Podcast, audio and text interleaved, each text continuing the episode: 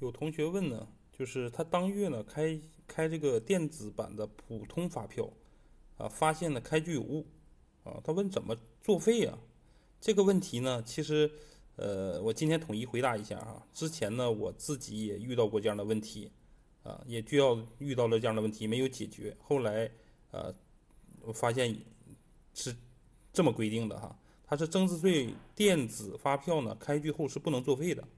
纳税人呢开具这个电子发票后呢，如果有这个销售退回或者开票有误啊等情形的时候呢，可以开具这个红字增值税电子普通发票，也就是说开可以开具复数发票，